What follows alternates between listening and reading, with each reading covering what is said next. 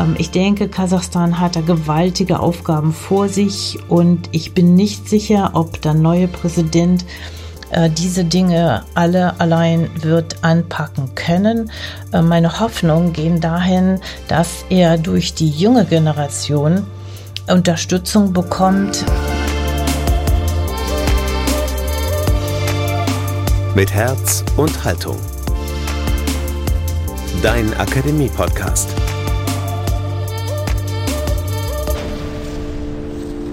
Wohin steuert Kasachstan? Ein Blick auf Gesellschaft und Kirche in einem Land unter Spannung. Das hier ist der Podcast aus der Katholischen Akademie im Bistum Dresden-Meißen. Ich bin Daniel Heinze. Einmal mehr Hallo und herzlich willkommen. Anfang Januar überschlugen sich binnen weniger Tage die Ereignisse in Kasachstan. Nach einem Anstieg der Gaspreise kam es zu gewaltsamen Ausschreitungen und Protesten. Kurzzeitig wurde von der Staatsführung das Internet in dem Land abgeschaltet. Schließlich berichten Medien, dass Präsident Kasim Jomart Tokayev der Polizei einen Schießbefehl gegen militante Demonstranten erteilt habe. Nach Behördenangaben kamen bei den Protesten bislang mehr als 200 Menschen ums Leben. Bei uns hier im Podcast schildern für euch heute der Bischof von Almaty und der Direktor der Caritas in Kasachstan, wie sie die vergangenen Wochen erlebt haben und sie geben eine Einschätzung der aktuellen Situation im Land. Danach liefert die Journalistin Birgit Wetzel, ihr habt sie ganz zu Beginn schon mal kurz gehört, eine Einordnung der Ereignisse in den Kontext der gesellschaftlichen, politischen und ökonomischen Lage Kasachstans. Den Anfang macht Bischof José Luis Mumbiela Serra. Er empfing 1995 die Weihe zum Priester und arbeitet seit 1998 in Kasachstan. Im März 2011 wurde er von Papst Benedikt XVI. zum Bischof von Almaty ernannt. Bischof Mumbiela ist Vorsitzender der kasachischen Bischofskonferenz. Wohin steuert Kasachstan? Jetzt bei Mit Herz und Haltung.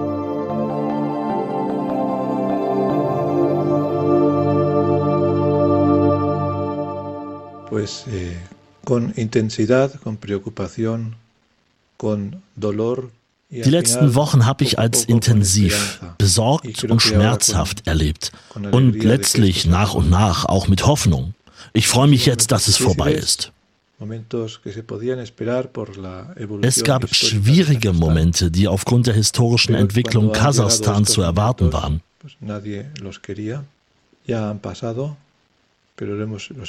Doch als diese Momente drohten, wollte niemand, dass sie eintreten, besonders weil wir hier nicht wussten, wie die Zukunft von uns selbst und von anderen aussehen wird. Aber ich glaube, jetzt sind wir ruhiger geworden.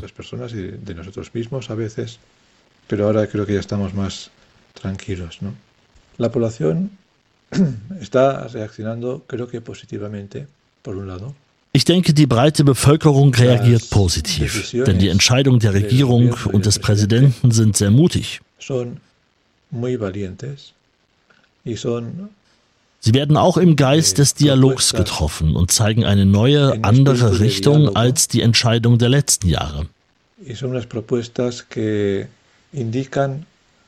una dirección distinta de hace años. Der Präsident zeigt seine eigene Persönlichkeit, seinen eigenen Weg und seine Unabhängigkeit gegenüber des letzten Präsidenten.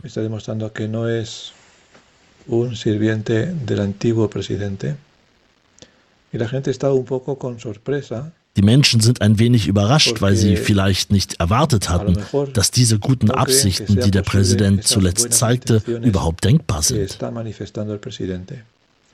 Por eso son momentos de expectación, tal vez de sorpresa, de ilusión, de esperanza y de aber das macht Hoffnung und gibt Zuversicht, dass einerseits etwas Neues geschieht und andererseits das Gute erhalten bleibt. Denn vorher war ja auch nicht alles schlecht. Und jetzt bestand das Risiko, dass mit dieser Revolution die vielen guten Dinge, die in den vergangenen 30 Jahren erreicht worden waren, verloren gehen könnten.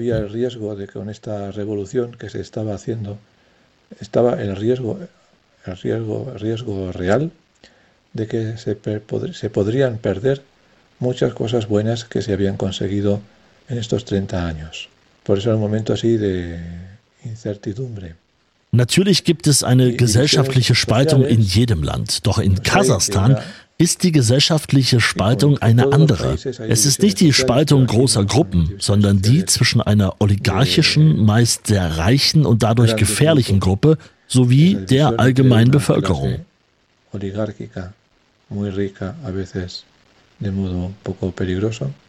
y la población en general.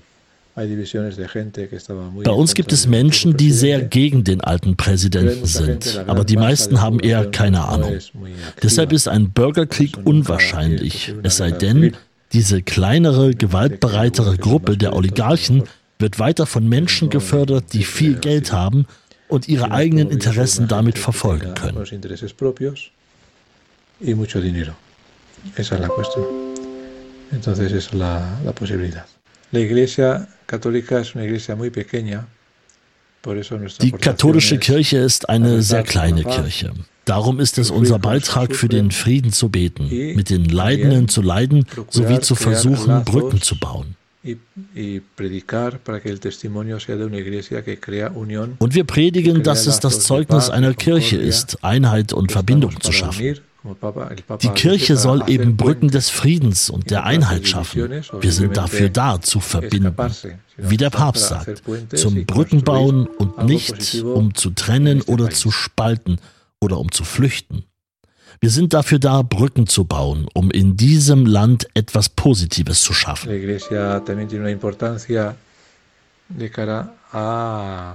Die Kirche spielt auch eine wichtige Rolle, wenn es darum geht, im Ausland über dieses Land zu sprechen. Einige Leute sagten uns, dass die katholische Kirche im Ausland sprechen kann, weil sie glaubwürdig ist. Die Menschen akzeptieren, was die Kirche über die Situation in Kasachstan sagt. Denn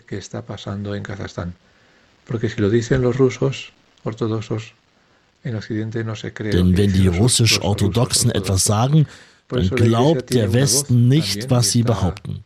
Die katholische Kirche hingegen hat eine glaubwürdige Stimme. Und man bittet uns in diesen Tagen darum, über die Realität zu sprechen und zu erzählen, was im Land geschieht. Und es ist nicht das, was einige im Westen sagten, dass die Regierung und die Russen friedliche Personen angreifen. Das stimmt nicht. In diesem Sinne tun wir, was wir können, damit die Wahrheit sich ausbreitet und damit die Souveränität des Landes gut verteidigt wird.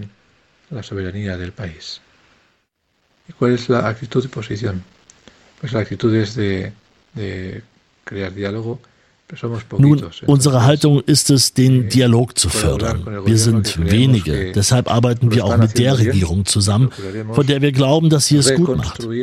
Wir versuchen das Kasachstans des Friedens, der Einheit, der Brüderlichkeit, multiethnisch und multireligiös wieder aufzubauen. Wir bringen uns dort ein, wo es nötig ist, um diese neue Gesellschaft mitzugestalten. Und im Rahmen der Möglichkeit sind wir immer gerne bereit, eine soziale Gesellschaft gemäß der katholischen Soziallehre mitzugestalten. Denn sie ist die beste für alle Länder.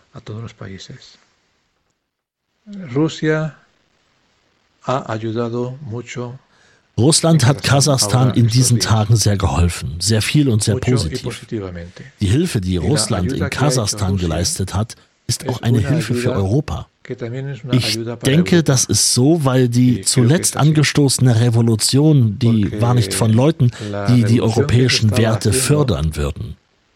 Denn wenn man eine Stadt mit einer solchen Gewalt erobert, wie es getan wurde, dann ist das nicht der Stil der europäischen Demokratie und es ist nicht der Stil eines westlichen Zivilisationskonzeptes, denke ich. no es un estilo de un concepto occidental de civilización, creo. Wir glauben nicht, dass es unter diesen Bedingungen möglich wäre, über demokratische Werte zu sprechen. Aus diesem Grund ist die Hilfe, die Russland geleistet hat, auch eine Hilfe für Europa. Das ist meine bescheidene Meinung. Weil mit dem russischen Eingreifen eine Möglichkeit geschaffen wurde, die demokratische Entwicklung in Kasachstan zu garantieren, so wie es das Volk wünscht la revolución que se quería hacer Man wollte eine Revolution, die auf die friedlichen Demonstrationen folgte. Doch eine solche Revolution hat nichts mit den Demonstrationen zu tun.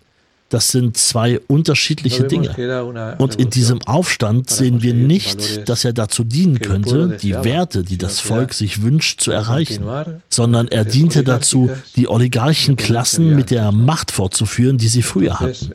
Und genau aus diesem Grund hat Russland geholfen. Man könnte sagen, um die Grundfesten der Demokratie in Kasachstan zu verteidigen. Das erscheint ein bisschen seltsam, aber mein Eindruck sagt mir, dass es so ist. Pero me da la impresión que es así. Creo eh, que se debe apoyar a ich glaube, dass man den Präsident Tokajew unterstützen sollte, ihn in dieser Linie des Dialogs zu unterstützen, die er scheinbar möchte. Ebenso wie es der Papst sagte, man soll eine Atmosphäre des Dialogs schaffen und ihn unterstützen, denn er ist in diesen Tagen allein. Er muss die Regierung wechseln, muss viele Strukturen verändern, vor allen Dingen die Strukturen der Staatssicherheit, die die Grundlage dieser Revolution war. Und aus diesem Grund brauchte er die Hilfe von außen, die militärische Hilfe. Y por eso necesitaba el ayuda de, el ayuda de el exterior ayuda militar. Y por eso creo que la Darum denke ich, dass die internationale Zusammenarbeit zur Unterstützung des Präsidenten Tokajew in diesen Tagen des Übergangs sehr interessant sein könnten, um dieses Kasachstan zu schaffen, das eine Art Modellregion für Zentralasien sein könnte. Es ist doch ein offenes und wohlhabendes Land, das auch Reichtümer an andere abgeben kann, weil es Petroleum und Mineralien etc. hat. Und es ist ein Land, das, wenn es selbst im Frieden lebt, Frieden bringen kann für eine ganze Region. Doch wenn kein Friede herrscht, bringt es viele Konflikte für viele Länder mit sich. Deswegen ist es angemessen, dass es eine Unterstützung der neuen Linie der derzeitigen Politik gibt. Und wir als Kirche können das tun, was wir tun können und uns eigen ist.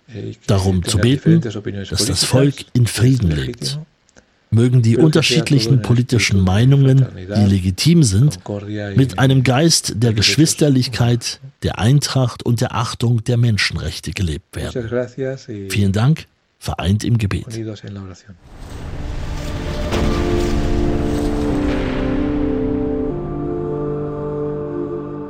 Das war also Bischof Mumbiela, der Vorsitzende der kasachischen Bischofskonferenz. Die zweite Einschätzung der Situation, die kommt jetzt gleich von Pater Guido Trezani. Er ist der Direktor von Caritas International in Kasachstan. Er ist zugleich Mitbegründer und Leiter des Villaggio dell'Arca, einer Hilfsorganisation für Waisen und Kinder, die von Behinderung oder Armut betroffen sind. Hier nun also seine Einschätzung der Ereignisse in den letzten Wochen in Kasachstan.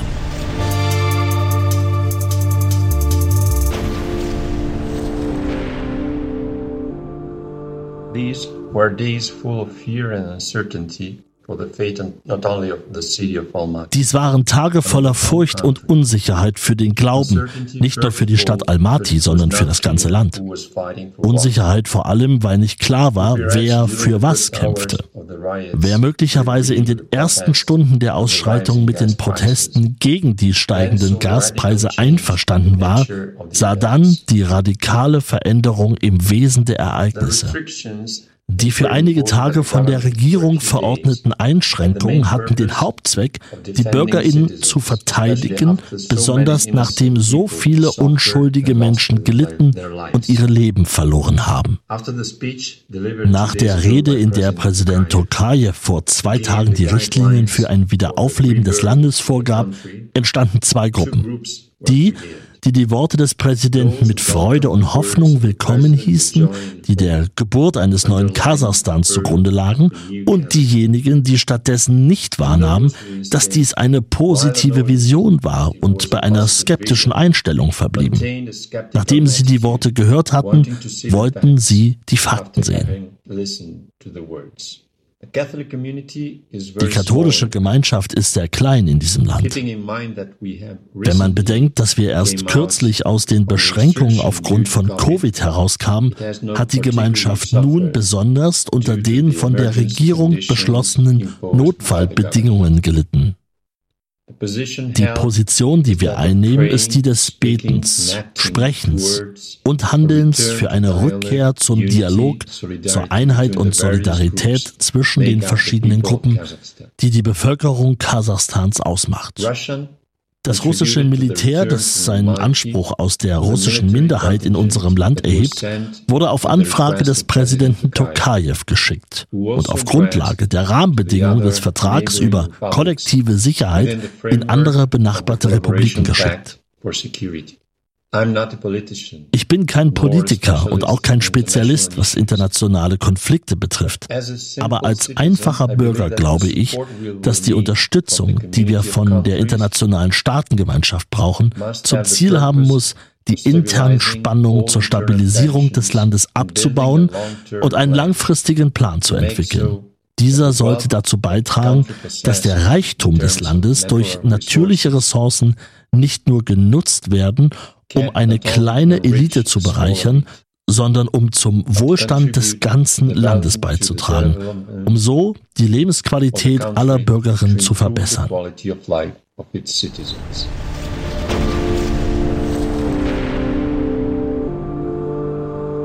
Soweit Pater Guido Trezzani, Direktor von Caritas International in Kasachstan. Zwei Vor-Ort-Wahrnehmungen waren das also. Wie sind die jetzt aber einzuordnen in das Gesamtbild der Lage in Kasachstan? Das haben wir eine Beobachterin gefragt, die eine exzellente Kennerin der politischen Lage in Kasachstan ist, Dr. Birgit Wetzel. Sie arbeitet als freie Journalistin für verschiedene Medien, vor allem zu den Themen Kaukasus und Zentralasien.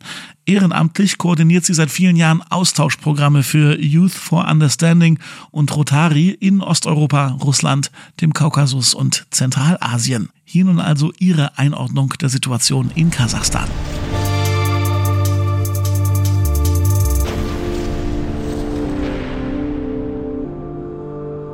Die Ereignisse in Kasachstan haben mich erheblich schockiert.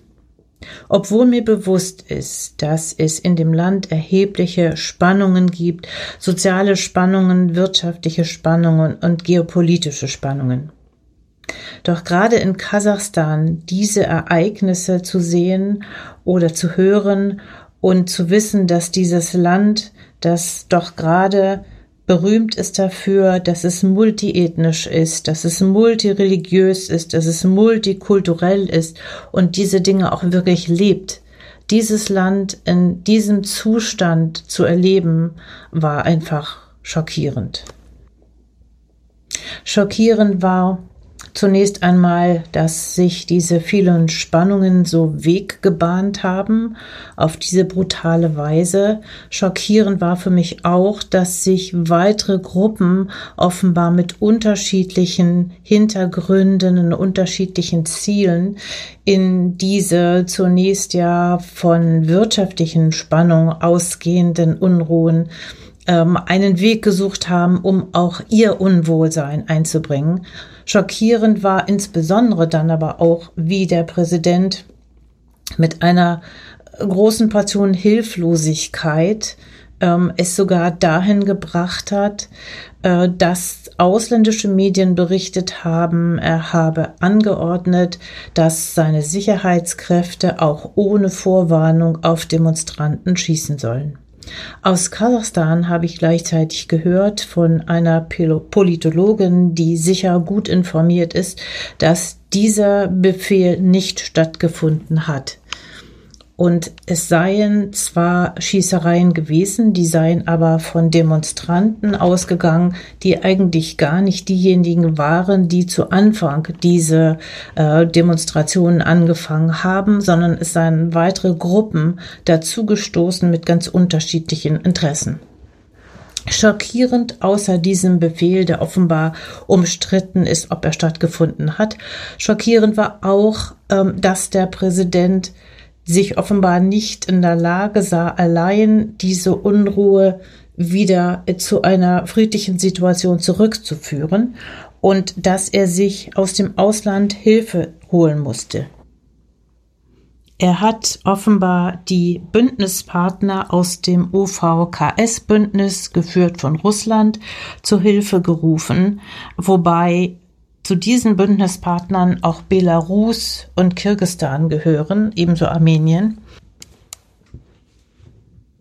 Die Situation ähm, hat Tokayev versucht zu verbessern, indem das Internet abgeschaltet wurde, was zugleich dafür gesorgt hat, dass sich die Menschen im Land nicht mehr verständigen konnten, insofern erhebliche Möglichkeiten genommen wurden.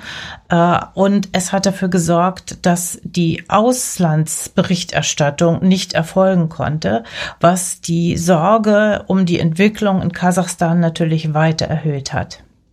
In diesem Kontext ist es für mich doch recht wenig verständlich, warum man diesen Schritt gewählt hat, äh, gleichzeitig wissend, dass es sicher weitere Verbindungen geben wird zwischen Kasachstan und dem Ausland, dass auch gerade das Abschalten vom Internet doch eigentlich ein weiteres Alarmzeichen ist für alle, die mit diesem Land zu tun haben, wie es im Lande zugeht und zu welchen Mitteln man greift, um wieder Ruhe herzustellen. Es zeigt auch, dass es eine große Entfernung gibt zwischen den Regierenden und den Menschen, die irgendwo im Land leben und um den Alltag kämpfen müssen. Und ich denke, in diesem Bereich ist in Kasachstan noch viel zu tun, obwohl es ein wirklich äh, ein Land ist, in dem es multikulturell, multiethnisch, multireligiös zugeht und tatsächlich auch so gelebt wird. Ich selbst kenne Kasachstan seit vielen Jahren, war oft dort und muss sagen, dass ich beeindruckt bin, welchen Weg dieses Land in den letzten Jahren genommen hat. Umso mehr bin ich schockiert über die Umgehensweise, die sich aus den jüngsten Ereignissen gezeigt haben.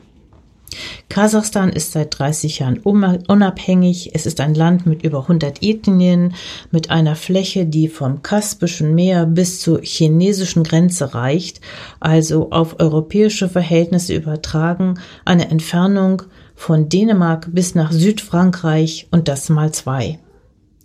In diesem Riesenland leben nur ungefähr 18 Millionen Menschen um das mit Deutschland zu vergleichen, allein in Deutschland sind wir 83 Millionen. Wirtschaftlich hat Kasachstan einen ganz deutlichen Aufschwung genommen in den 30 Jahren.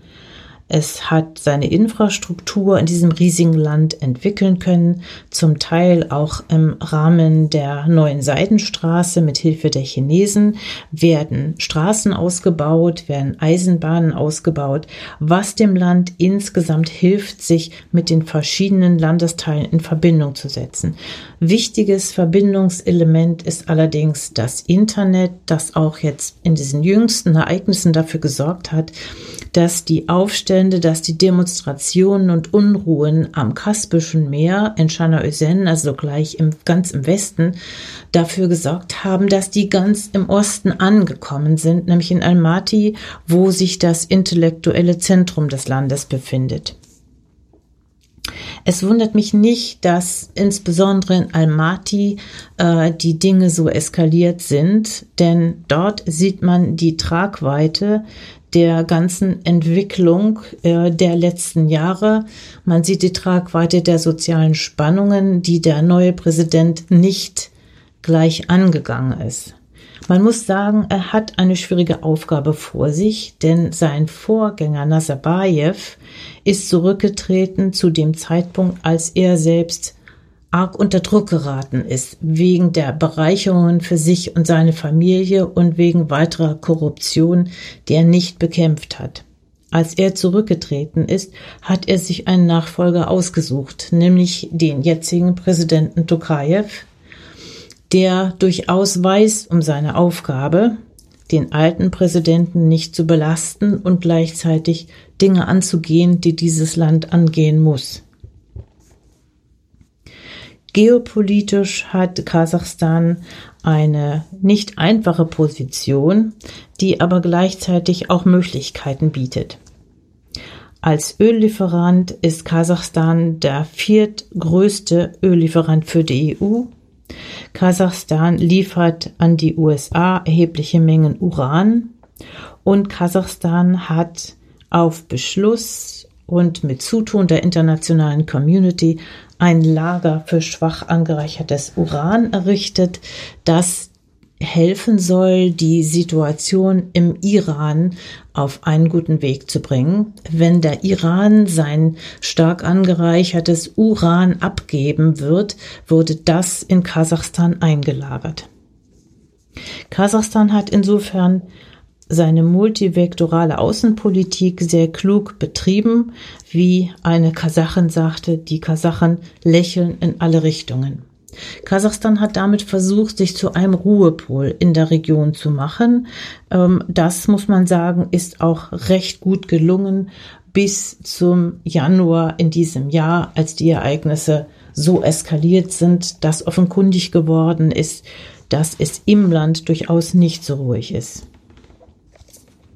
Die Menschen in Kasachstan, denke ich, sehen sehr wohl die Entwicklung, äh, die das Land in den letzten Jahren genommen hat. Und ich denke, dass der Unmut erheblich gestiegen ist in den letzten zwei Jahren dadurch, dass der neue Präsident die Dinge, die er gesehen hat, wie Korruption und soziale Spannung in vielen Bereichen, dass er diese Dinge noch nicht angegangen ist. Ich denke, der Präsident hat diese Dinge durchaus gesehen, aber es hat noch keine Verbesserung in diesen Punkten gegeben. In der Rede, die Tokayev am 15. Januar vor dem Parlament gehalten hat, zählt er die vielen Punkte auf, die anstehen, um sie zu verändern. Insbesondere geht es dabei um soziale Aspekte. Es geht um Basisdinge wie medizinische Versorgung für alle. Es geht um Verbesserung der Einkommen, die verteilt werden müssen und sich nicht auf einer dünnen Schicht von Elite allein bewegen dürfen.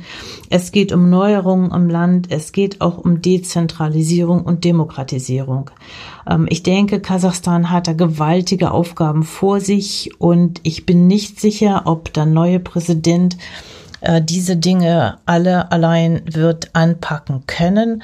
Äh, meine Hoffnungen gehen dahin, dass er durch die junge Generation Unterstützung bekommt, äh, dass es insofern eine Kontinuität geben wird durch die vielen jungen Leute, die über Austauschprogramme im Ausland waren und nach Kasachstan zurückgekommen sind, dort ihre Erfahrungen einbringen und vieles sehen und viele Möglichkeiten gesehen haben, Dinge zu verbessern. Wichtig wäre jetzt, dass es eine Kontinuität gibt, dass es Ruhe und Frieden gibt, dass die Dinge vorangehen und dass es vor allem Raum gibt zur Verbesserung, dass die Korruption wirklich angegangen wird. Und das wird eine schwierige Aufgabe, denn die ist nicht nur im Lande vorhanden, sondern es sind da durchaus internationale Strukturen, die sich etabliert haben, die umso schwieriger sind, wenn sie allein von Kasachstan angegangen wäre. Gleichwohl habe ich Hoffnung, dass diese junge Generation die sich gut vernetzt hat in Kasachstan, aber auch über das Land hinaus, dass die äh, die Entwicklung weiterträgt, die Probleme angeht und insofern dafür sorgt, dass dieses Land wieder auf einen guten Weg kommt, dass es Teilhabe gibt der Bevölkerung und äh, dass Kasachstan einen weiter guten Weg in der Region gehen kann.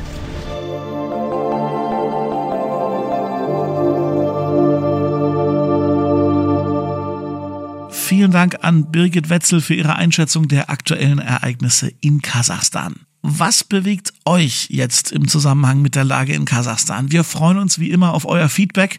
Meldet euch bitte per Instagram oder Facebook oder über die Seite der Katholischen Akademie lebendig-akademisch.de. Und um künftig keine weitere Folge dieses Podcasts mehr zu verpassen, abonniert uns bitte im Podcastprogramm eures Vertrauens. Das ist und bleibt für euch kostenlos. Und solltet ihr uns via Spotify hören, dann belohnt unsere Arbeit doch mit ein paar Sternen. In der mobilen Spotify-App könnt ihr nämlich neuerdings eure Lieblingspodcasts unterstützen und mit einer guten Bewertung für etwas mehr Aufmerksamkeit und Reichweite sorgen.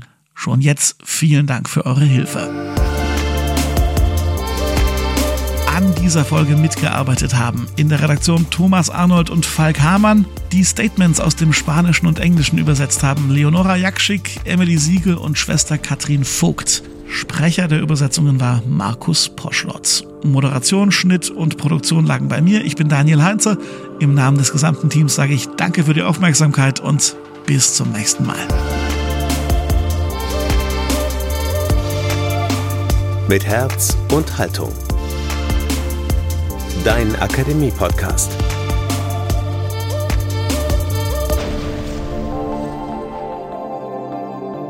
Ein Angebot der Katholischen Akademie im Bistum Dresden-Meißen.